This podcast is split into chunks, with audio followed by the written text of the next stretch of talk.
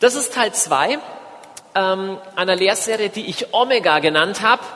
Und da geht es um ein ganz komisches Thema, ja. Und zwar um das Thema die Wiederkunft Jesu Christi und die Endzeit. Das klingt schon richtig gruselig. Und dafür gibt es sogar noch ein theologisches Fachwort. Wie heißt das? Eskatologie. Ich schreibe das mal ganz groß hin.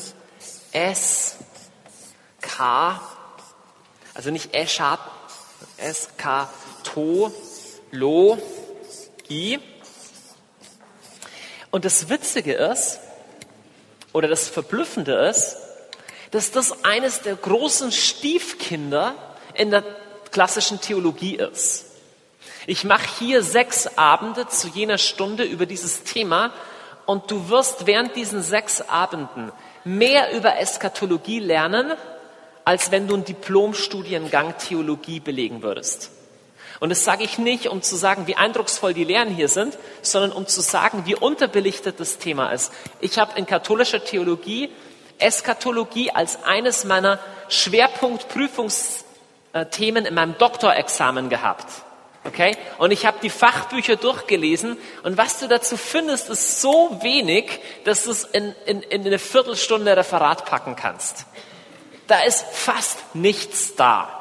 Die Leute, die, die Theologen in den Großkirchen, die wirklich Gescheiten, wissen nicht, wie sie mit diesen Texten umgehen sollen. Und witzigerweise ganz anders, so im charismatischen und evangelikalen Lager, da gibt's eine Unsumme von den mitunter wirsten Theorien. Ja? Und ich habe mich gefragt, woran liegt das? Warum, warum wird in, ich jetzt einfach mal so, warum, warum wird im, im großkirchlichen Milieu, auch im akademischen Milieu, warum tut man sich so schwer mit den Themen? Oder überhaupt, geh du mal zu irgendeinem bekannten Christen von dir und sag, ja, ich beschäftige mich jetzt mit der Endzeit. Die denken wahrscheinlich, du hast einen Schatten. Und warum denken sie das? Ich gebe euch ein paar Gründe, ähm, die dagegen sprechen, sich mit dem Thema zu beschäftigen. Und ich will sie dann der Reihe nach entkräftigen. Also, das letzte Mal in Teil 1 habe ich erstmal so ein bisschen erzählt, was ist die innere Mitte von all dem. Und wir haben uns die Offenbarung angeschaut und ich habe gesagt, es geht um die Offenbarung Jesu Christi. So, heute wird's wirklich harte Fakten. Also, wie können wir was lernen drüber? Weil, hey, UFO-Geschichten glauben total viele und Maya-Kalender auch. Wie können wir solide theologisch was aussagen über dieses Thema? Ich will auch ganz deutlich das an der Stelle sagen. Ähm, ich sehne mich nach einer nüchternen, theologisch verantwortbaren, gläubigen Sicht zu diesem Thema. Ja, wir sind ja, wir sind hier auch als Gebetshaus in vielen, in der Art und Weise, wie wir beten, ja, sind wir zum Beispiel von, von IOP in Kansas City mit inspiriert. Ja, aber weil wir von denen mit inspiriert sind, sage ich ganz offen, heißt es noch lang nicht, dass ich alles kaufe, was da gelehrt wird über Endzeitlehre, über Eschatologie. Sondern ich will gerne selber einen nüchternen Standpunkt von der Schrift her bekommen und mit euch gemeinsam da auf dem Weg sein und schauen, was sind Kriterien dafür.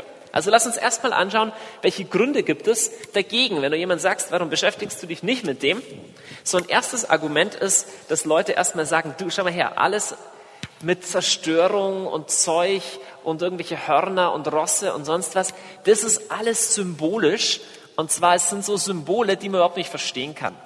Das liest du in total vielen so Kommentaren, auch zur Bibel, da steht, das sind irgendwelche Symbole, das haben vielleicht die Leute damals verstanden, aber heute versteht es kein Mensch mehr. Also das ist eine Frage, wo wir einfach schauen müssen, hey, ist es wirklich so? Dann eine zweite Meinung, die wir oft haben, ist, du, das Ganze mit Endzeit, das ist total verwirrend. Ja, da haben wir so viele unterschiedliche Sachen und der eine sagt das, der andere sagt das und dann haben wir diese alttestamentlichen Dinge und dann haben wir die Offenbarung des Johannes. Das ist so verwirrend, besser tun wir uns damit gar nicht beschäftigen. Ja? Dann gibt's ein weiteres Argument, das ist, um ehrlich zu sein, ein verflixt gutes Argument und es ist das Missbrauchsargument. Und zwar wird gesagt, hey, dieses Thema, das ist so oft missbraucht worden, wenn du das machst, ich meine, dann wirst du, dann, dann bist du total bescheuert. Da, da gab es um das Jahr 1000 gab es schon Leute, also um das Jahr 1000 gab es schon Leute, die geglaubt haben, jetzt ist die Endzeit und dann gab es alle möglichen Freaks. Ich habe ein Buch gelesen, Das heißt End Time Delusions, also Endzeitverblendung. Und da hat ein Typ nur untersucht, wie oft Leute schon geglaubt haben, dass sie in der Endzeit sind und was für ein Schwachsinn daraus gekommen ist. Und die haben sich alle auf die Bibel berufen. Der erste, der weltweit bekannt wurde, ist ein Mann, der William Miller heißt und auf den sich bis heute die Adventisten berufen. Und William Miller hat errechnet aus der Bibel, dass Jesus 1844 wiederkommt. Er hat gesagt, das ist ganz klar Mai 1844. So, und dann kam er aber da nicht. Und dann hat er nochmal nachgerechnet und gesagt, ich habe mich doch vertan, ist ein halbes Jahr später. Ja. Und dann war das auch nicht so. Und der wird also 1844 war nicht.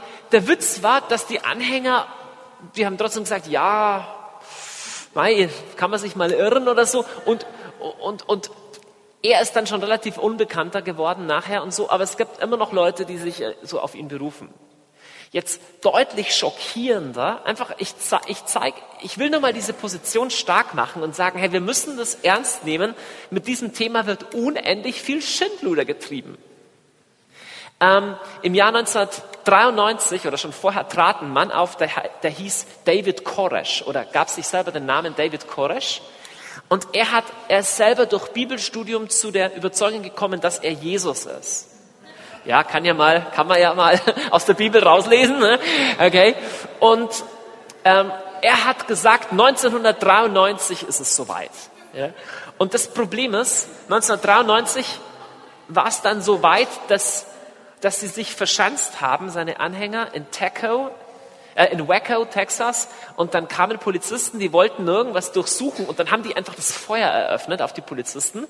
Und am Schluss haben sie einfach das ganze Ding angezündet und x viele Frauen, Kinder, Männer sind da drin verbrannt. Und er auch, ja. In Berufung ähm, in, auf, auf die Bibel, ja. ähm, ich war diesen Mai in den USA und ich war über den 21. Mai in den USA. Das ist gefährlich, weil da hätte auch die Entrückung sein sollen. Überall auf Flughäfen liefen Leute rum, 21. Mai, Doomsday. Jetzt habe ich heute mal nachgegoogelt, was ist denn eigentlich aus den Jungs geworden, die das damals behauptet haben? Und ganz einfach, auf der Homepage 21. Mai Doomsday steht heute, also am 21. Mai began five months of spiritual judgment und am 21. Oktober ist also der Ende der Welt. Ja, das haben sie also nochmal nachgerechnet, 21. Oktober. Ähm, ich sage jetzt was, was wirklich schockierend ist und was mein Herz sehr schwer macht. Aber es gibt eine große amerikanische freikirchliche ähm, Fernsehstation, die ist auf das Ding abgefahren. Family Radio, Christian Family Radio. Und es gibt ein Missionsgebiet in Nordvietnam. Da gibt es Christen unter den Hmong. Die Hmong sind, eine, ein, sind, sind Leute, die in Bergen leben, in Nordlaos und Nordvietnam. Und da gibt es ein paar tausend von denen, die Christen sind. Und die haben keinerlei Kontakt zu anderen Christen, aber die haben Satellitenfernsehen. Und die empfangen ihre geistliche Lehre von dieser Fernsehstation. Weißt du, was die am 21. Mai gemacht haben? Die haben gesagt, heute ist ja die Entrückung, deswegen versammeln wir uns alle paar tausend Leute auf einem großen Berg. Und wir müssen auch keine Angst haben, dass die Kommunisten kommen und uns verhaften, weil an dem Tag ist eh die Entrückung. Das Problem ist, dass die kommunistische Polizei schon kam, anfing in die Menge zu schießen, zwei Pastoren enthauptet hat und Dutzende ermordet hat. Dutzende. Freunde, wir brauchen eine Nüchternheit über diese Lehre und wir können nicht weiter einem charismatischen Hype jedem Schwachsinn nachlaufen.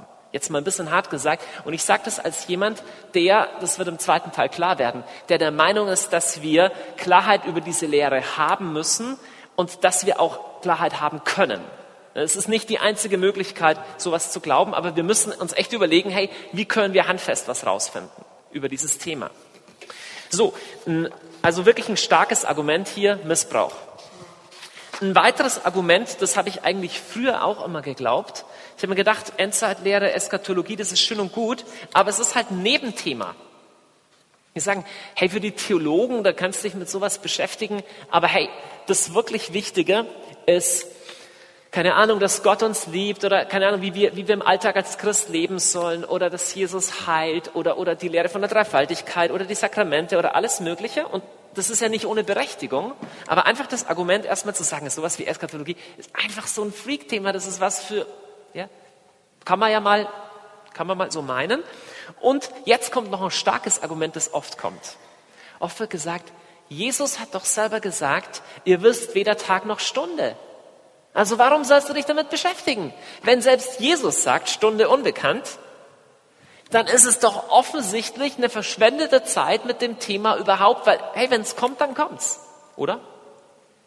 Lass uns mal anschauen, was an diesen Vorurteilen dran ist und ob es lohnt, dieses Thema zu studieren und wie wir es studieren können.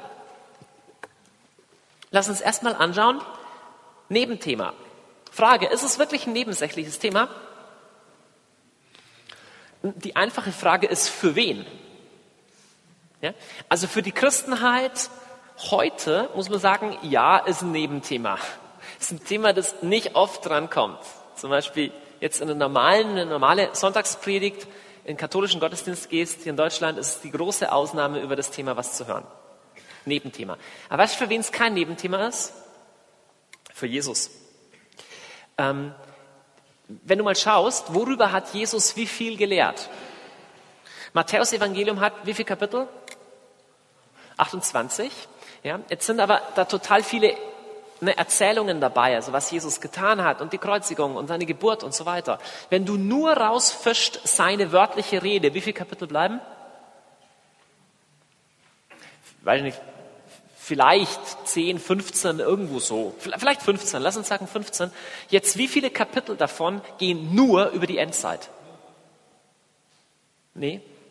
Zwei ganze Kapitel, nämlich 24 und 25 ist die Endzeitrede. Das heißt, zwei Kapitel von, lass uns mal sagen 15. Rechne mal aus, wie viel das ist. Wie viel? 14 Prozent, okay, ein Siebtel. Überleg dir mal, wenn, wenn allein jetzt hier Donnerstagabend, ja, wenn ich jedes siebte Mal eine Lehre über die Endzeit halten würde, dann würdest du denken, hey, jetzt übertreibst du echt ein bisschen. Jedes siebte Mal. Das heißt, wenn du im Sonntagsgottesdienst gehst, wenn, wenn das Jahr irgendwie 50 äh, Sonntage oder sowas hat, sieben Predigten pro Jahr nur über dieses Thema. Wow. Also für Jesus offensichtlich kein Nebenthema. Lass uns weiter schauen, wie ist es denn bei Paulus?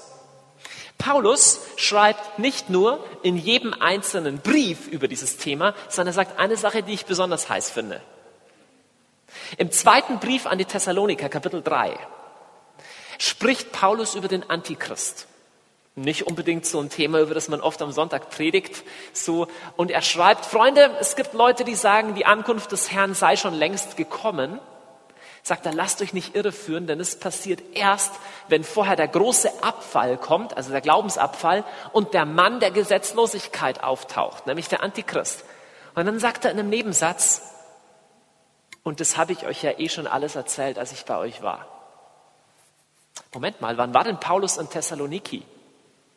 Wir lesen in der Offenbarung, äh, in der Apostelgeschichte nur von einem Aufenthalt in Thessaloniki. Und der hat etwa zwei Wochen gedauert. Und in diesen zwei Wochen hat Paulus die grundbekehrt. Das heißt, er hat ihnen erzählt, dass es Gott gibt und dass es nur einen davon gibt. Ja, und dass es der Gott Israels ist und dass er durch die Propheten gesprochen hat. Und dann hat er erzählt alles, was Jesus gelehrt hat, dass er für uns gestorben ist. Dann hat er über die Taufe gelehrt, dann hat er gelehrt, wie man, wie die Ehepartner miteinander umgehen sollen, wie man die Kinder erziehen soll, alles. Und hatte in diesem zweiwöchigen Alpha-Kurs genug Zeit, über die Endzeit so ausführlich zu lernen, dass er sagt, Freunde, über den Antichrist und den großen Abfall, da wisst ihr eh gut Bescheid. Da habe ich so ausführlich drüber gelehrt. Hallo?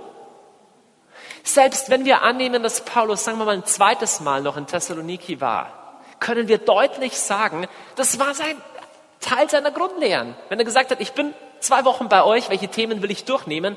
Also Endzeit, Antichrist muss auf jeden Fall mit rein. Gute Güte. Stell dir vor, wir hätten zum Alpha-Kurs so. Fünfter Abend, Antichrist. Meine Güte.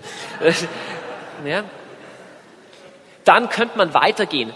Offenbarung des Johannes. Hey, da geht's nur drüber. Aber auch Altes Testament. Du hast wieder und wieder Begriffe im Alten Testament, die nur Sinn machen in einer eschatologischen Perspektive. Das Reich Gottes, der Tag des Herrn. Gott, der von Zion aus herrscht. Und all diese Dinge. Das messianische Reich. Wo ist es noch kein Nebenthema? Es ist kein Nebenthema in den frühchristlichen Bekenntnissen, den ältesten Liturgien, die wir haben, 100 nach Christus, die ältesten Glaubensbekenntnisse. Das Thema ist drin. Und es hat mich erschüttert zu sehen, dass es auch überhaupt kein Nebenthema zum Beispiel ist in der offiziellen katholischen Lehre. Wenn du einen Katechismus aufmachst, kein Mensch predigt drüber, du hast das Kapitel über den Antichristen. Du hast das Kapitel über die Rettung ganz Israels. Du hast die, das Kapitel, dass Jesus wiederkommt und die Trübsal und der Glaubensabfall. Nur keiner redet davon. Ich war, ich war erschüttert. Jetzt, letzte Woche war er in Deutschland hier, Papst Benedikt, und hat ein Buch geschrieben über Jesus und ein Teil 2 dazu. Also Jesus 2, also nicht Jesus 2, Jesus 2.0, nein, im zweiten Band und das habe ich jetzt im Urlaub gelesen und er hat ein Kapitel über die Wiederkunft Jesu. Und weißt du, was er schreibt? Er schreibt, das zweite Kommen Jesu ist die zweite Grundsäule des christlichen Bekenntnisses. Was ist denn das erste, die erste Grundsäule? Na, das erste Kommen Jesu. Weihnachten. Wie wichtig ist denn Weihnachten? Ja, jeder redet davon. Er sagt, es gibt eine zweite Säule und es ist das zweite Kommen Jesu. Hallo? Wie sieht denn ein Gebäude aus, das nur auf einer Säule ruht? Er sagt, es gibt zwei Säulen und wir müssen drüber sprechen.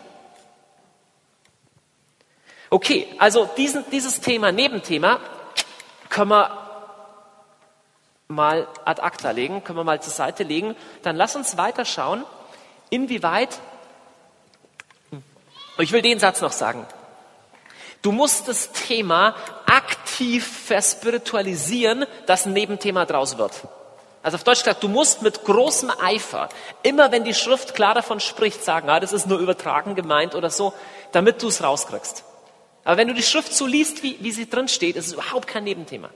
Okay, lass uns das zweite Ding anschauen, dass es verwirrend ist. Kannst du sagen, hey, all diese unterschiedlichen Texte, so, das ist doch total verwirrend. Und überall steht was anderes drin. Einfach mit dem Punkt will ich ganz, ganz kurz abhandeln. Wenn du einzelne Stellen aus dem Zusammenhang reißt, ist es verwirrend. Ja? Wenn du alles symbolisch nimmst, ist es auch verwirrend. Wenn du sagst, wofür steht jetzt das zweite Horn, das da das Lamm hat? Also dann ist es verwirrend. Und wenn du praktisch mit aller Gewalt, mit Biegen und Brechen, aus jedem einzelnen Detail was rausfischen willst, ist es auch verwirrend. Aber wenn du die groben Gesamtlinien nimmst und wenn du die ganze Schrift zusammennimmst, ist es null verwirrend. Vielmehr ist es so, wenn du einfach schlicht und ergreifend liest, Matthäus 24, das ist Hausaufgabe bis zum nächsten Mal, lest doch mal Matthäus 24 durch. Jesus sagt, völlig simpel, dann wird das passieren und dann wird das passieren und dann werdet ihr den Menschensohn kommen sehen. Eine simple Beschreibung. Und diese Beschreibung passt eins zu eins mit dem zusammen, was Paulus schreibt, passt eins zu eins mit dem zusammen, wie die Offenbarung des Johannes aufgebaut ist und passt eins zu eins zusammen mit etwa 100 Kapiteln im Alten Testament, die verstreut hier und da was drüber sagen. Aber wir haben, wir haben das Problem, wir nehmen hier was aus dem Kontext und hier was aus dem Kontext. Aber wenn du die Schrift zusammenliest und sie im Licht des Evangeliums liest, also von Jesus her auslegst, ist es eine einheitlich, klare, leicht zu verstehende Sache. Ich werde nächste Woche darüber sprechen, einfach wie diese Abfolge von Ereignissen ist, die die Schrift uns hier nennt. Ich will an der Stelle ähm, kurz was einschieben und will eine Frage stellen. Wie kriegen wir solide biblische Lehre? Weil in der Bibel steht fast, Leute sagen, du kannst mit der Bibel alles beweisen. Stimmt das? Die Antwort ist, du kannst mit einzelnen Bibelversen alles beweisen. Und mit der ganzen Bibel kannst du nur die Wahrheit beweisen. Einzelne Bibelverse, da kannst du irre Sachen rausdeuten. Aber die ganze Schrift als Ganzes gibt ein gar nicht so schwer zu verstehendes, deutliches Gesamtzeugnis. Aber das, Freunde, ich habe an dem Punkt eine Leidenschaft, das muss ich echt sagen, aber ich habe so ein Herz für ähm, für, alles, was in der charismatischen Erneuerung passiert, in charismatischen Gemeinden. Ich habe da echt ein Herz dafür. Aber ich habe Schmerz um die Tatsache, wie wenig solide Lehre oft wert ist. Irgendjemand schreibt irgendein Buch, hat irgendeine Bibelstelle, die gefällt ihm und der Herr sagt ihm irgendwas dazu und er schreibt ein Buch drüber und es ist 80 Prozent Schall und Rauch, obwohl er ein gutes Herz hat. Deswegen stelle ich die Frage, wie komme ich aus der Schrift zu gescheiten Aussagen? Hier sind drei Punkte. Je, eins, zwei, drei, desto sicherer ist eine biblische Lehre. Je, erstens, je öfter ein Konzept oder ein Gedanke vorkommt, es gibt manche Dinge, die stehen einmal drin in irgendeinem alttestamentlichen Buch und es ist schwer, eine große Lehre auf sowas aufzubauen. Und dann gibt es andere Dinge, die stehen 150 Mal drin. Also wir müssen schauen, hey, ist das vielleicht nur ein Nebensatz oder ein Gleichnis oder irgendwas zeitbedingtes oder ist es eine Lehre, die sich durchzieht? Manche Leute nehmen einen Psalmvers und machen irgendeine Lehre draus und dann muss ich sagen, Moment, gibt es das sonst Irgendwo noch in der Schrift. Und, zweites Ding, gibt es das in verschiedenen Schichten der Schrift. Ich mache ein Beispiel. Wenn ich aus dem Alten Testament, sagen wir mal aus dem Buch Levitikus, 3. Mose, irgendein Konzept rausnehme, dann ist die Frage, wie sieht denn das aus im Licht des Neuen Testamentes? Haben wir da eine Entsprechung? Also ist es, schau mal, je mehr durch die ganze Schrift durch ein Thema gut entwickelt ist, desto klarer kann ich sagen, hey, logisch, das ist ein absolut gehört zum Kernbestand äh, christlicher Botschaft. Ja, und der dritte Punkt ist, und je weniger oder je mehr es ohne Widerspruch in der Schrift ist, desto klarer und deutlicher ist es. Es ist nicht so, dass die Schrift sich völlig widerspricht, aber es gibt Gedanken, die sich entwickeln. Ne, du findest Spannungen in der Schrift. Du findest einen Paulus, der sagt, wir werden durch Gnade allein gerettet, nicht durch Werke. Dann haben wir einen Jakobus im Jakobusbrief, der sagt, hey, was ist ein Glaube ohne Werke? Das heißt, du kannst nicht das eine gegen das andere ausspielen, weil es hier eine Spannung gibt und die muss drin bleiben.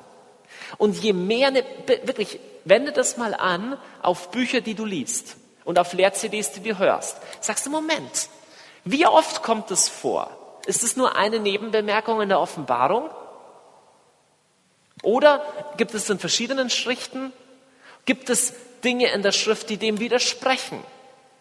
Und es gibt nicht wenige Lehren, auch im Bereich ähm, der ganzen Lehre von der Endzeit, die du allein durch das Raster schon super aussieben kannst. Ich mache ein Beispiel. Es gibt viele Menschen, die glauben, dass wir auf einmal irgendwann alle entrückt werden. Oder nur die richtigen Christen. Und dass die Flugzeuge, die von einem richtigen Christen gesteuert werden, leider abstürzen, weil der richtige Christ gerade entrückt worden ist. Das ist eine Lehre, die im 19. Jahrhundert im Wesentlichen erfunden wurde, aufgrund von eineinhalb kleinen Bibelstellen. Und die sind schon ein bisschen komisch ausgelegt. Und dann sagst du, Moment, wie oft steht das eigentlich in der Schrift? Okay, du basierst so eine große Lehre auf einen so einen kleinen Nebensatz. Okay. In verschiedenen Schichten? Nee, überhaupt nicht. Wir lesen, wir lesen das überhaupt nicht in verschiedenen Schichten. Wir haben im alten Bund kein, kein Gleichnis, kein, kein vergleichsweises Ding, wie das Gott sein Volk irgendwie wegentrückt irgendwohin, während unten Plagen abgehen. Nee, in Goshen, in Ägypten, da bewahrt er sie zwar, aber er nimmt sie nicht einfach weg. Und sonst, wenn Plagen kommen, verwendet er die auch, um sein Volk mitzuerziehen. Ich weiß, das ist jetzt ein bisschen zu schnell und ein bisschen zu äh, detailliert für manche von euch. Und ohne Widerspruch, naja, das ist total mit Widerspruch, diese Lehre, weil wir ganz viele Stellen in der Schrift sehen, wo Jesus, wo Jesus zum Beispiel sagt, hey, diese Zeiten werden so hart, dass, dass sogar die Gefahr bestehen wird, dass Auserwählte vom Glauben abfallen. Also es gibt deutlich Stellen, die dem widersprechen. Ich will diese drei Kriterien euch geben, um euch zu befähigen, echt eine solide Brille zu haben für gute und schlechte Lehre. Ist logisch soweit? Rede ich zu langsam? Nee, okay, gut, dann kann ich weitermachen. Dann bin ich beruhigt. Überhaupt, ich, äh, ich persönlich habe immer eine gewisse biblische Grundskepsis, wenn jemand behauptet, er hätte die Stelle zum ersten Mal richtig verstanden. Und das kann theoretisch schon sein, aber ich erstmal sagen, Freunde, seit 2000 Jahren studieren und lesen Christen diese Schrift. Jetzt du, du erzählst mir was völlig anderes. Also da spricht natürlich der Katholik auch in mir durch, will erstmal sagen, hey, die Tradition hat, ist nicht immer unfehlbar, okay? Wir können uns auch verirren. Aber erstmal hat die ein Recht, mal gehört zu werden. Weil das waren ziemlich viele und viele von denen waren heiliger als ich. Also lass uns erstmal hören, was die gesagt haben. Heißt nicht, dass alles, ist nicht, dass wir alles schlucken müssen und nicht hinterfragen dürfen. Okay. Also so viel zum Verwirrend. Jetzt kommen wir ein bisschen zum zum harten Kern, alles symbolisch. Ähm, total viele Leute glauben genau das. Wenn Jesus von der Zerstörung Jerusalems spricht, sagt man, das ist symbolisch dafür, dass der Teufel schon immer Krieg geführt hat gegen die Kirche oder gegen die Gläubigen. Ja? Oder wenn wir lesen, dass da Erdbeben sind, dann wird es symbolisch gedeutet, ja, dass Leute durch schwere Zeiten gehen und innerlich erschüttert werden. Alles symbolisch. So. Und dann wird oft gesagt, in der Bibel ist ja vieles symbolisch. Wenn du dann die Kommentare liest, bleibt zum Beispiel von der Offenbarung des Johannes übrig am Schluss so, so ein Satz wie, ja, wir müssen halt alle ein bisschen schauen, gell? Ist alles nicht so leicht und deswegen ne, müssten wir immer fest glauben. So, okay. Also am Schluss bleibt meistens gar nichts übrig. Was ist das Problem an dieser Position zu sagen, das sind alles Symbole? Ich nenne euch gleich ein paar Probleme. Ein ersten Problem, das erste Problem nenne ich Spiritualismus. Spiritualismus heißt, alles zu vergeistigen.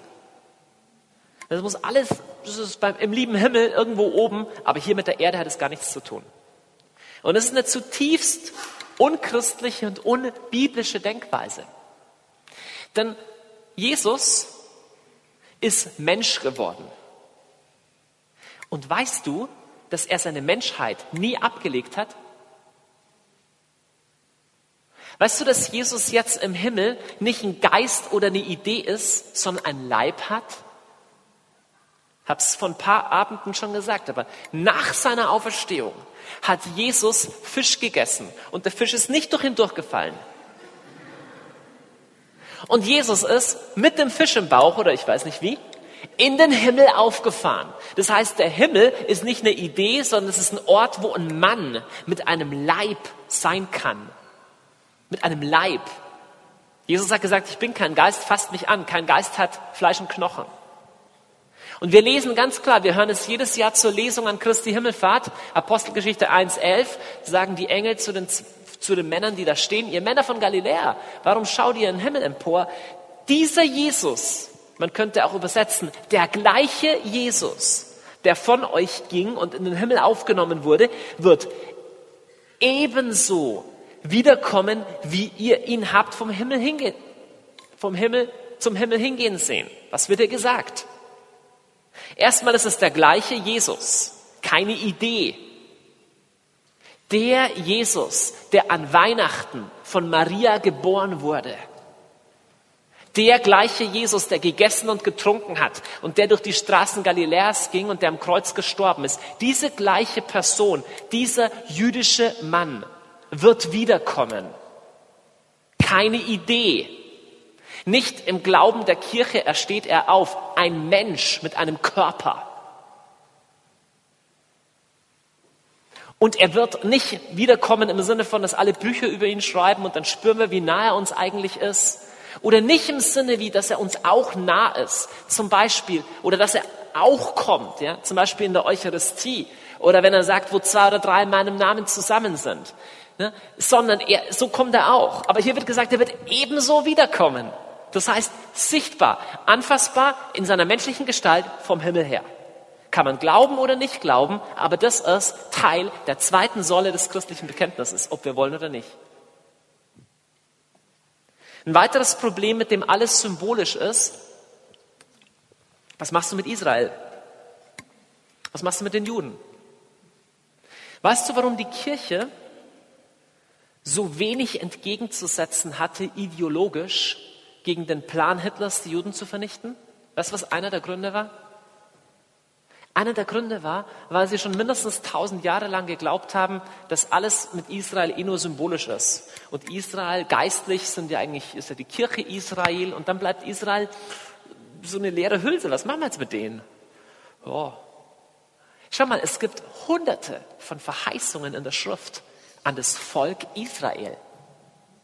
Und es das heißt nicht spirituell an alle, die an, an Gott glauben oder so. Es gibt manche Verheißungen, die beziehen sich auf alle, die zu Jesus gehören, aber viele nicht. Und wenn hier konkret gesagt wird, Jerusalem wird belagert werden, doch der Herr wird dann ähm, wird erscheinen und wird, wird, wird eingreifen, ja, wie willst du das, wie willst du das verspiritualisieren? Das ist nicht symbolisch. Überhaupt ein symbolisches Ding. Ich finde, ein Symbol muss sich rechtfertigen. Also wenn du sagst, es ist ein Symbol, dann musst du sagen, für was? Also nur zu sagen, es ist ein Symbol, musst du sagen, für was? Und meines Erachtens, es muss ein Symbol sein, das verstehbar ist für normale Menschen. Aber wenn du sagst, ja, also das Tier, das aus dem Wasser da emporsteigt, okay, oder lass uns sagen, ähm, was wäre was wär ein Beispiel? Ja, dass alle Welt den Antichrist anbeten wird. Steht an zwei Stellen in der Schrift etwa. Sagen, das ist ein Symbol für irgendwas. Aber dann muss man verstehen, wie der alte Kaiserkult funktioniert hat in Rom und mit Nero und, und, und, und dann in, in die Aramäer, die haben das so und so gemacht. Und dann musst du aber hier noch eine besondere Untersuchung lesen. Und in Ephesus hat man auch so einen Stein gefunden, wo man sieht, dass sie dem Kaiser opfern mussten. Hey, das versteht doch kein Mensch. Die Bibel ist nicht geschrieben worden für die 0,0001 Prozent aller Menschen, die Theologie studiert haben. Die Bibel, auch die Offenbarung des Johannes, ist an normale Menschen geschrieben worden. Also wenn du mir sagst, dass es symbolisch gemeint ist, dann muss es ein Symbol sein, dass ein afrikanischer Christ, der nicht lesen und schreiben kann, sondern die Bibel nur hört und der im Busch lebt, zumindest dem grundsätzlichen Gehalt nach verstehen kann. Absolut. Ich glaube nicht an eine Bibelinterpretation, die nur funktioniert, wenn du studiert hast. Glaube ich nicht, weil dann wäre Gott einfach ein schlechter Kommunikator. Ich glaube, dass Gott fähig ist, mit seinen 99,999 Prozent aller Menschen zu kommunizieren. Er ist fähig. Er weiß, wie er sein Buch schreiben muss. Er ist nicht, also er weiß, wie man kommuniziert. Letztes Argument gegen Symbolismus ist, wie symbolisch erfüllt wurden denn die alttestamentlichen Prophezeiungen für Jesus, für sein erstes Kommen? Dass er auf einem Esel in die Stadt einreitet, das ist symbolisch erfüllt worden oder echt? Hey, wird doch jeder sagen, Einzug, der König kommt auf dem Esel. Oh, das ist ein schönes Symbol. Steht für seine Demut. Ja, bis er dann echt kam. Ja, wie symbolisch ist es denn, wenn es heißt, das Land Sebulon und Naphtali sieht ein helles Licht? Ja, das steht dafür, dass alle Heiden und so. Überhaupt nicht. Das ist da, wo Jesus seinen Predigtdienst begonnen hat. Es ist wortwörtlich erfüllt worden. Du Bethlehem im Lande Ephrata. Ja, das ist ein Symbol dafür, dass der Messias aus dem Geschlecht Davids kommt. Nee, Jesus ist in Bethlehem geboren. Es ist wörtlich erfüllt. Wörtlich erfüllt. Du hast wieder, wieder, wieder, wieder, wieder Prophezeiungen, die wörtlich erfüllt werden. Psalm 22. Man durchbohrt mir Hände und Füße. Ja, das steht dafür, dass wir oft im Leben schwere Zeiten durchmachen. Nein, Jesus wurden Hände und Füße durchbohrt. Sie geben mir in meinem Durst ähm, Essig zu trinken. Psalm 22. 800 vor Christus oder 1000 vor Christus geschrieben, wortwörtlich erfüllt am Karfreitag. Wortwörtlich erfüllt, nicht symbolisch. Also nur symbolisch. Hey Freunde, es gibt symbolische Dinge. Aber nicht alles ist symbolisch. Ich gebe euch wieder auch hier einen kurzen Einschub. Wann symbolisch? Fragezeichen. Wenn du sagst, ich habe hier diese Bibelstelle, soll ich die wörtlich verstehen oder symbolisch? Ich gebe dir drei Kriterien, wann du sicher sagen kannst, dass es symbolisch ist.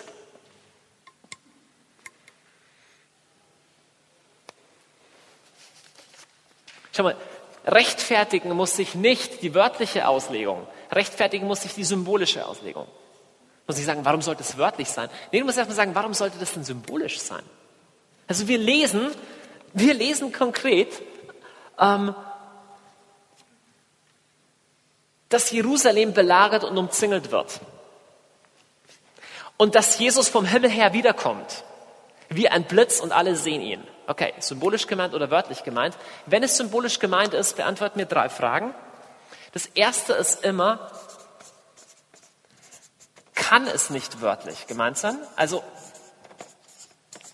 symbolisch ist etwas dann, wenn aus dem Kontext her klar ist, es kann nicht wörtlich gemeint sein. Ich mache ein Beispiel. In der Offenbarung 14 wird berichtet, dass ein Engel eine Sichel aussendet, um die Trauben vom Weinstock der Erde abzuernten. Damit ist absolut logisch, einleuchten musst du nicht studiert haben, damit ist nicht gemeint, dass Rot- und Weißwein geerntet wird. Und damit ist auch nicht gemeint, dass ein Engel eine Sichel nimmt. Was soll er machen? Soll er Menschen damit töten? Oder das kann nicht damit gemeint sein.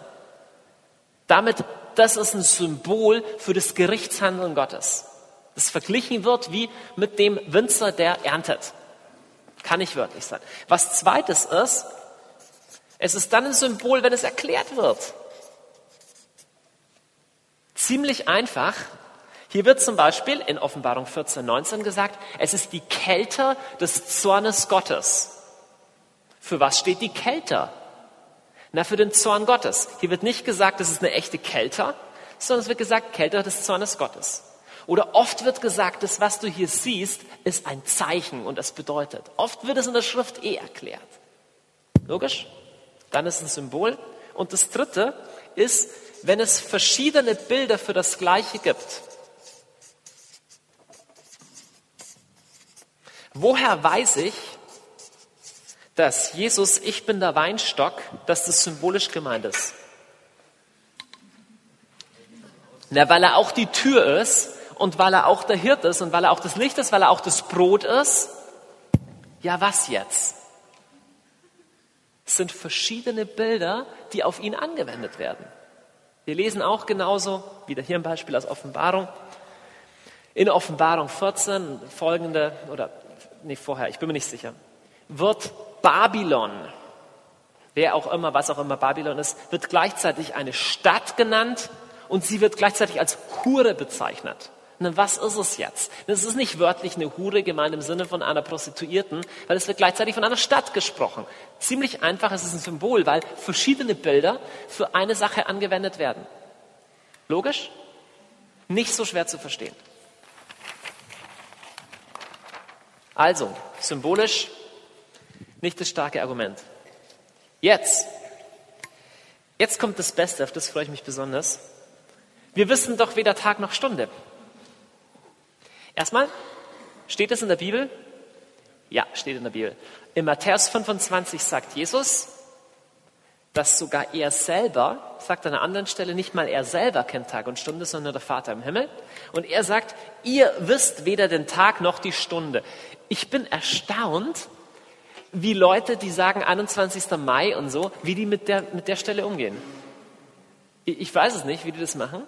Aber erstmal, das steht drin. Jesus sagt, ihr wisst weder Tag noch Stunde. Das heißt, Spekulation auf Tag und Stunde ist nicht. Ist einfach nicht. Aber lass uns mal genau anschauen, welche Schlussfolgerungen daraus gezogen werden. Die meisten Leute sagen, ja, schau mal, wir kennen weder, wir wissen die Stunde nicht, deswegen müssen wir uns mit diesem Schwachsinn nicht beschäftigen. Lass uns anschauen, in welchem Kontext Jesus diesen Satz sagt. Jesus sagt diesen Satz am Ende des Gleichnisses von den zehn Jungfrauen. Ja, was ist das mit den zehn Jungfrauen? Da gibt es fünf kluge und fünf gescheite. Was ist der Unterschied zwischen den beiden? Ja, die, die fünf haben Öl dabei, haben sich vorbereitet, die anderen nicht. Und Jesus sagt, ihr wisst, ihr sagt nicht, ihr wisst weder Tag noch Stunde, deswegen geht schlafen und kümmert euch nicht drum, sondern er sagt, Seid also wachsam, denn ihr wisst weder Tag noch Stunde. Das heißt, was Jesus hier sagt, ist das Gegenteil von dem, wie Leute diese Stelle verwenden. Jesus sagt, weil ihr Tag und Stunde nicht wisst, sollst du wachsam sein. Sollst du aufpassen, sollst du wachen und beten. Eben nicht, sollst du dich nicht mit dem Thema beschäftigen. In Matthäus 24, am Ende, so 37, sagt Jesus, das wird sein wie bei den Tagen Noahs. Wie war das bei den Tagen Noahs? Wenn du es nicht mehr weißt, damals Kinderbibel, du erinnerst dich, so sah das aus. So, Jesus sagt, es wird sein wie bei den Tagen Noahs. Jetzt, wie war es bei den Tagen Noahs? Was, worauf will er raus? Nee, erstmal, konnte Noah sich vorbereiten oder nicht? Ja, er konnte sich vorbereiten, er musste sich vorbereiten. Zweite Sache, wann musste er sich vorbereiten? Lange vorher, als es zum Regnen anfing, war es zu spät. Da wollten alle ein Schiff bauen. Hörst du mich? Als es zum Regnen anfing, war es zu spät. Und als der Bräutigam kam, war es zu spät, Öl zu kaufen. Aber weißt du, was noch heißer ist an der Geschichte mit Noah? Die Geschichte mit Noah, wir wissen, Gott sagt, hey, es wird anfangen zu regnen, große Flut. Einziges Problem, in der Bibel hat es vorher noch nie geregnet. Denn in der biblischen Geschichte ob du sie wörtlich oder symbolisch nimmst, ist an dem Punkt völlig zweitrangig. Heißt es, dass vorher das Wasser auf der Erde aufstieg, also durch Quellen und durch Tau, aber dass es vorher noch nie geregnet hat. Jetzt stell dir unseren lieben Noah vor. Er sagt, Gott hat zu mir gesprochen. Er hat gesagt, bald kommt eine Flut und diesmal kommt Wasser von oben. Und er hat gesagt, Wasser von oben. Von oben kommt Wasser. Also wir wissen, dass Wasser im Ozean ist, wir wissen, dass Wasser aus Quellen kommt, aber Wasser ist schwer. Wasser fällt nicht aus der Luft. Aber es war das erste Mal, dass es geregnet hat. Und als es geregnet hat und als die Wolken sich zusammenzogen, war es zweitrangig, ob jemand gesagt hat, das ist ja vorher noch nie passiert. Es ist wirklich vorher noch nie passiert. Und die Pointe von alledem ist, das, was kommen wird, wird was sein, was nie zuvor passiert ist. Und es wird alle möglichen Leute geben, die sagen würden, aha, Wasser von oben, alles klar. Seid also wachsam, denn ihr kennt weder Tag noch Stunde. Also sich darum kümmern ist eben der Kern der Sache. Lass uns eine zweite Bibelstelle noch anschauen. Matthäus 24, 33. Jesus sagt, es ist wie mit dem Feigenbaum. Und jetzt sagt er, genau so sollt ihr erkennen, wenn ihr das alles seht, dass das Ende vor der Tür steht. Jesus gibt Kennzeichen seiner Ankunft. Und Jesus, hallo, nicht irgendein freikirchlicher Science-Fiction-Autor, Jesus sagt, wenn ihr diese Zeichen seht, sollt ihr erkennen, dass das Ende vor der Tür steht. Nicht könnt ihr euch, wenn ihr Freaks seid, damit beschäftigen, sollt ihr erkennen. Und dann kommt nächster Vers, über den viel gestritten wurde, Vers 34. Amen, ich sage euch, diese Generation wird nicht vergehen, bis das alles eintrifft. Sich mal gefragt, ist das, wie das gemeint ist? Hat Jesus sich da vertan oder? Ich habe eine sehr einfache Auslegung dafür gefunden. Jesus sagt, hey, die Generation, wenn die Zeichen eintreffen, ist die Generation. Also damit ist nicht gemeint, ja, die Zeichen, die gehen ein paar tausend Jahre. Nee, Jesus sagt, die Zeichen werden auf so eine Art und Weise kommen, dass es für die Generation, die dann lebt, klar ist, wir sind die Generation. Nicht, okay, das sind die Zeichen und in ein paar Jahrtausenden ist es soweit. Freunde, ich sage damit nicht, dass wir da jetzt schon drin sind. Aber ich sage sehr wohl, dass Jesus Kennzeichen gibt und dass wenn wir wachen und beten, das Volk Gottes, das zu diesem Zeitpunkt auf der Erde sein wird, eine Kenntnis haben können wird, zu sagen, Freunde, wir sind die Generation. Damit sage ich nicht Tag und Stunde. Ich sage nicht, es wird am 21. Mai sein, aber sehr wohl erkennen, dass das Ende vor der Tür steht. Völlig klar, einfach, biblisch, an keiner anderen Stelle in der Schrift wird, wird diesem Prinzip widersprochen. Jetzt sagst du aber, wie kann das sein? Warum, warum, also hier Stunde unbekannt, haben wir auch nicht. Wie kann das sein? Warum, warum sagt Jesus, dass wir die Stunde nicht wissen können und warum wusste er sie selber nicht? Schau, wann diese Stunde kommt, hängt stark von Menschen mit ab. Die Kirche hat seit ihren Anfängen gebetet, dass Jesus bald wiederkommt. Maranatha, komm Herr Jesus. Es hängt davon ab, wie Menschen sich verhalten, wann Jesus wiederkommt. Das heißt, Jesus wusste es wirklich nicht. Aber nicht, weil, er, weil Gott ihm das nicht sagen wollte, weil sein Vater ihm das nicht sagen wollte, sondern weil die ganze Geschichte sich noch nicht entfaltet hatte. Freunde, wenn dir das komisch vorkommt zu sagen, um die Wiederkunft des Herrn zu beten oder sowas, über das schreibt Ratzinger auch in seinem Buch, dass wir drum beten sollen, dass Jesus wiederkommt. Wenn dir das komisch vorkommt, Freunde, ich habe es vor zwei Wochen schon gesagt, für die vielen, vielen Menschen, die heute gefangen sind, die heute gerade gefoltert werden, die heute in Zwangsprostitution sind, wäre es besser, wenn Jesus schon heute kommen würde, als erst in zwei Wochen. Es wäre deutlich besser, wenn er heute käme. All der Schrott, der in der Welt passiert, es wäre sehr gut, wenn König Jesus wieder käme und Gerechtigkeit schafft auf der Erde. Es ist nicht Weltuntergang. Freunde, manche Leute glauben ja, die Wiederkunft Jesu heißt der Weltuntergang. Nee, da geht das Beste erst los.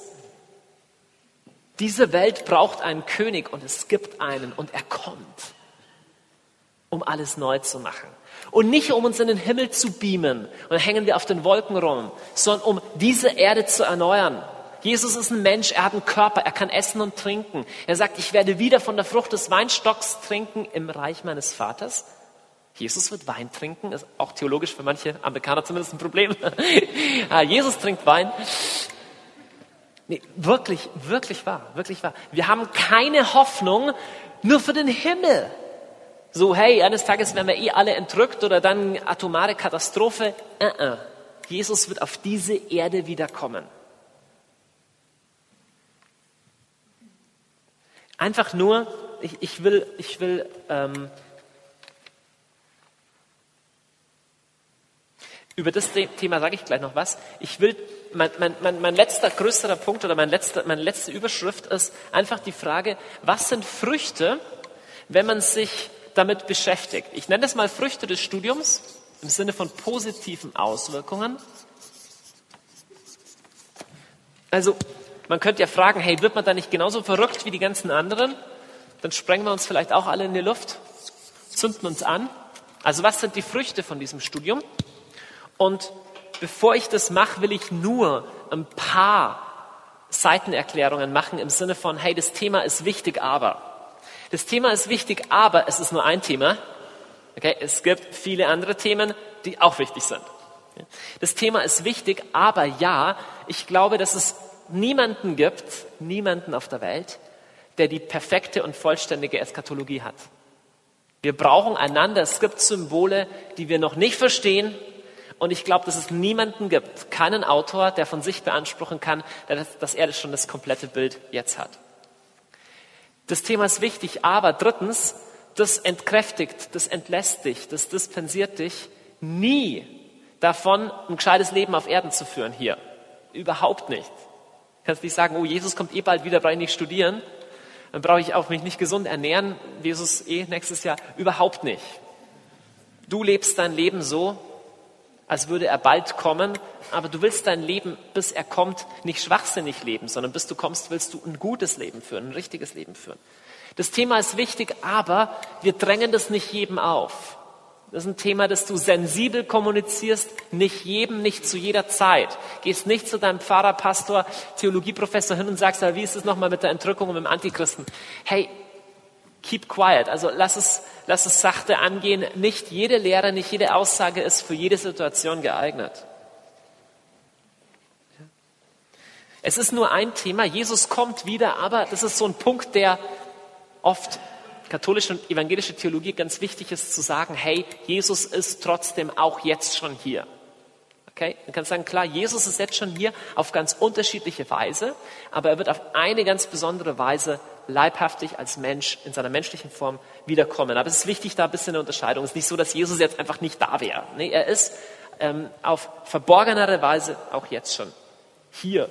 Und was auch noch wichtig ist, es ist ein wichtiges Thema, aber bitte lass uns uns hüten vor so einem richtenden Blick auf die Welt. So die Welt, die ist ganz übel und die kommen ja alle in die Hölle und so. Und wenn Jesus kommt, dann geht es erst richtig los und so. Lass uns eine Sache nicht vergessen. Ähm, es gibt einen Gerichtsprophet im Alten Testament, der Jona, der hat den Auftrag, Gericht über eine gottlose Stadt zu predigen. Am Schluss bekehrt sie sich. Freunde, wir wissen nicht, wie viele Leute sich einfach noch bekehren werden. Lass uns nie in so ein Ding reinkommen, die Welt ist eh verloren und Jesus kommt und richtet und macht alle fertig.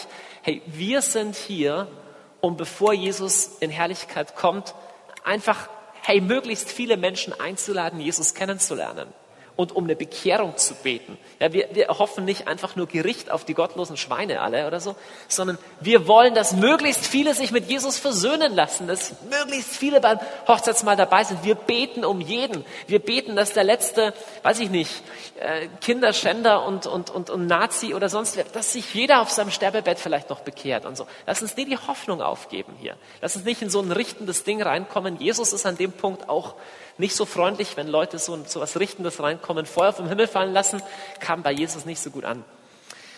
Sagt, ihr wisst nicht mal, welcher Geist aus euch spricht. So, welche Früchte haben wir von einem guten und soliden Studium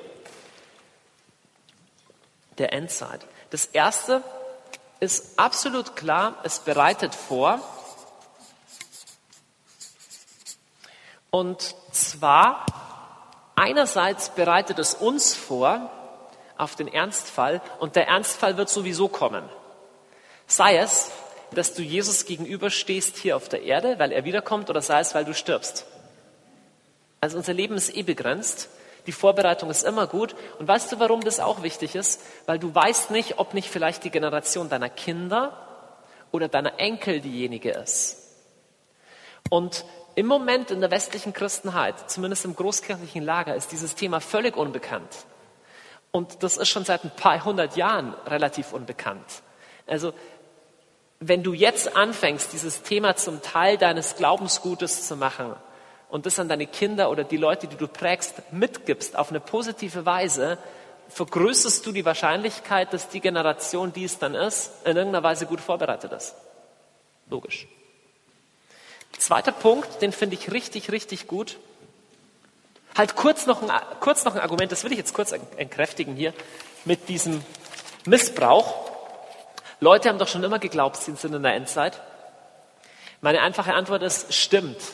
Das haben wirklich immer schon welche geglaubt, aber sie haben es mit unterschiedlich schlechten Gründen geglaubt. Also weißt du, natürlich haben um das Jahr 1000 Leute geglaubt, dass sie in der Endzeit leben, weil sie gesagt haben, hey, 1000, das muss es sein. Ja, aber wo sagt die Bibel, was, dass 1000 Jahre die Zahl ist? Ja, das Ding mit dem Millennium, aber das ist nochmal eine ganz andere Geschichte. Also erstmal, das ist kein besonders schlagkräftiges Argument. Und der äh, William Miller 1844, lass uns die Argumente anschauen. Der hat irgendwie ausgerechnet, weiß ich nicht, wann, wann, wann die wann die Arche Noah, wann das war, hat er gesagt, das muss ein paar tausend Jahre genau am gleichen Tag später sein. Wie gut ist denn das Argument eigentlich? Oder 21. Mai. Also lass uns anschauen, was sind die Argumente von der Schrift her und lass uns das anhand dessen überprüfen. Ähm, und so können wir einen nüchternen Blick kriegen. Früchte des Studiums ist, es macht skeptisch. Das ist ein sehr, ich sage jetzt ein sehr hartes Wort. Aber ich bin überzeugt, bin absolut überzeugt, dass Hitler mit einem anderen Level von Widerstand aus den Reihen der Christen zu rechnen gehabt hätte, wenn die Leute was über die Endzeit gelesen hätten. Ernsthaft. Es gab ein paar wache Geister. Es gab wache Geister. Aber gegen menschlichen Messianismus, gegen einen menschlichen Retter, dem alle zujubeln, impft dich eine solide Eskatologie, eine solide Endzeitlehre ganz schön gut.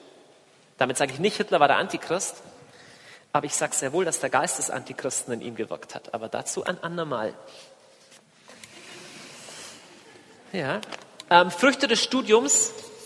Es gibt Rahmen, es gibt einen Rahmen für die Bibel. Was meine ich damit? Als ich das erste Mal intensiver das Thema studiert habe, zu dem Zeitpunkt hatte ich die Bibel schon einige Male ganz durchgelesen und habe immer gedacht, ich verstehe schon. Als ich sie nochmal durchlies, gab es Hunderte ist vielleicht übertrieben, aber locker Dutzende von ganzen Kapiteln, die erst jetzt Sinn gemacht haben. Wer hat das schon mal erlebt? Schau mal, Jesus ist das Alpha und das Omega. Er packt das ganze Ding ein. Er ist aber auch das Omega, der da wiederkommt. Hunderte von Stellen, Dutzende von ganzen Kapiteln, machen nur Sinn, wenn du glaubst, dass er wiederkommt. Es gibt unendlich viele Kapitel, die kannst du nur irgendwie symbolisch, weiß ich nicht was. Jesaja 2 wird immer so am ersten Adventssonntag, glaube ich, als Lesung in der katholischen, ähm, katholischen Messe gelesen. Da heißt es, am Ende der Zeit oder am Ende der Tage wird der Berg mit dem Haus des Herrn als höchste der Berge stehen. Zu ihm ziehen die Völker hinauf und die Nationen sagen, von Zion wird Weisung ausgehen. Wie deutest du denn das symbolisch? Berg Zion, da ziehen alle rauf. Was heißt das? Das heißt, dass alle Christen werden, aber das könnte man doch auch leichter sagen. Na, du kannst es auch einfach wörtlich nehmen. Na klar, Jesus wird wiederkommen. Er wird von Jerusalem aus richten. Und die Völker werden zu ihm kommen. Warum nicht wörtlich nehmen? Jesus sagt zu den Juden seiner Zeit, ihr werdet mich nicht mehr wiedersehen, bis ihr sagt, gesegnet sei, da kommt im Namen des Herrn. Also wird es eine Zeit geben, wo Israel sagen wird, Baruch haba B'Shem Adonai, gesegnet sei, der kommt im Namen des Herrn und dann wird er wiederkommen. Warum nicht einfach wörtlich nehmen? Hey, es ergibt Sinn.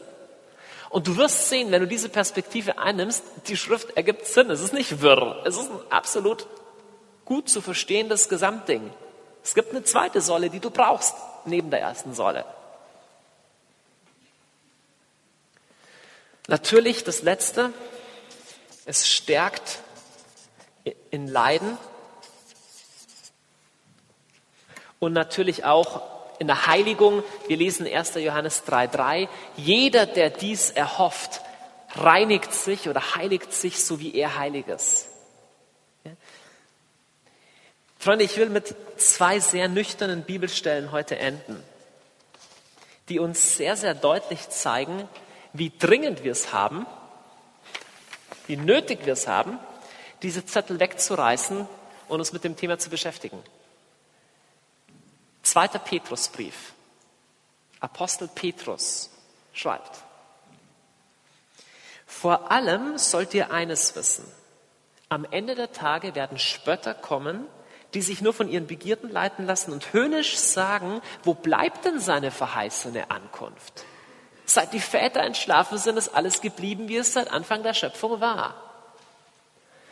Gib dir mal den ersten Abschnitt des Verses. Hier wird gesagt, vor allem sollt ihr eines wissen. Was heißt es? Er sagt, Freunde, absolut dringend, du musst wissen, zu der Zeit, wo Jesus wiederkommt, wird jeder sagen, das ist die schwachsinnigste Lehre, die wir je gehört haben. Und weißt du warum? Weil es so viel Missbrauch gab. Und es wird so viele Jungs geben, die einen Schwachsinn erzählen und sagen, ich bin der Messias oder sonst was, dass Christen am Schluss sagen werden, hör auf mit diesem Schwachsinn, ich will nichts mehr davon hören. Freunde, wenn wir heute sagen, wir wollen uns mit dem Thema nicht befassen, weil schon so viele vorher haben geglaubt, sie sind in der Endzeit.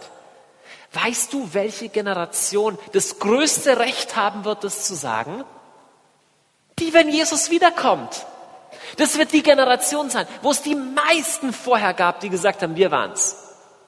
Das heißt, es werden Spötter kommen, die sagen, komm, come on, es hat noch nie geregnet. Warum soll es diesmal regnen? Es werden Spötter kommen. Und es ist auch jetzt, wenn du in manchen Kontexten, wenn du über sowas redest, Freunde, wisst ihr, dass Jesus wiederkommt? Die sagen einfach, hey, entspann dich mal und so. Jetzt machen wir erstmal, bauen wir erstmal hier unser neues Haus, ne? Und jetzt erstmal kommen die Kinder in den Kindergarten und so. Spötter. Und der letzte Vers, den wir anschauen, Jesus selber. Hm. In Kontext zu der Endzeitrede. Er sagt, nehmt euch in Acht dass Rausch und Trunkenheit und die Sorgen des Alltags euch nicht verwirren und dass jener Tag euch nicht plötzlich überrascht, wie man in eine Falle gerät, denn er wird über alle Bewohner der ganzen Erde kommen. Lesen wir nachher weiter. Freunde, Jesus sagt, nehmt euch in Acht, Rausch und Trunkenheit. Okay, das kann man noch verstehen, dass er darüber spricht. Aber dann sagt er, die Sorgen des Alltags können dich trunken machen wie Alkohol.